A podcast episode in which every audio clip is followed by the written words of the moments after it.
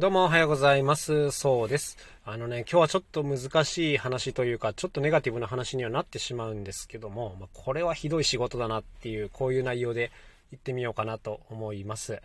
あのね、僕ずっと憧れてた職業っていうのがあって、それがね、スタジオミュージシャンっていう職業なんですね。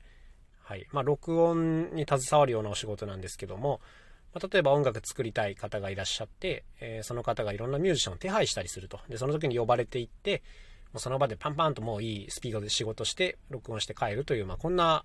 超ざっくり言えばね、こんなイメージですね。でもこの姿がかっこいいなと思ってて、もう高校生ぐらいの時からずっと憧れてたんですよ。で、ただこれやるにはね、半端じゃなく高い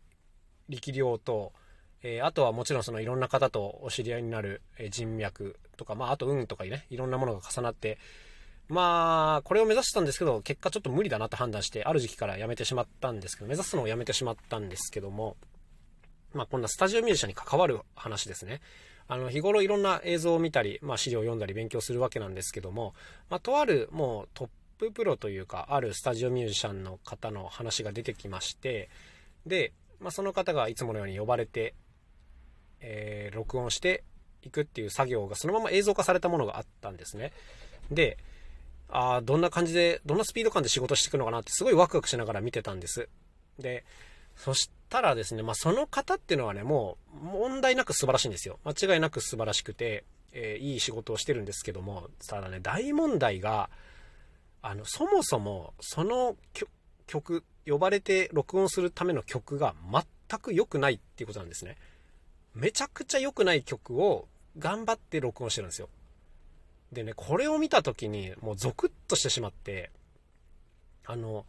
こんな仕事絶対にやりたくないと思っちゃったんですね。あの、もちろん自分がやれるわけじゃないんですよ。自分は別にスタジオミュージシャンとして呼ばれてるわけでも何でもないんですけど、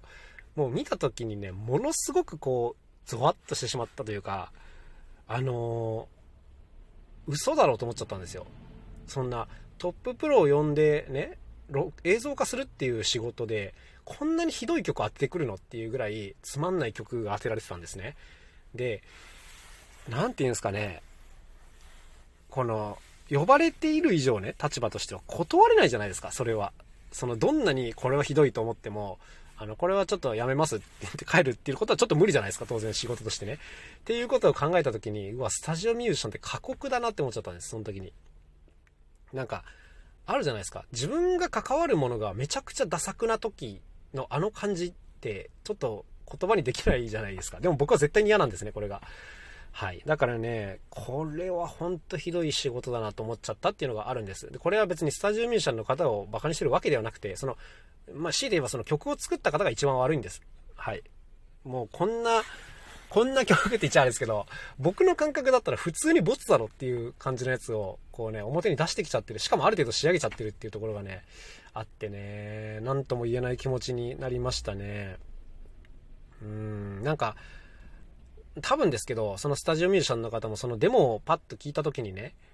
あの、あ、これダメな曲だっていう風にね、感じてると思うんです。だって誰が聴いてもわかるだろうっていう曲だから。で、そういう時にどういう対応するんだろうなと思ってたら、あの、大人な曲ですねって言ってこう、あの、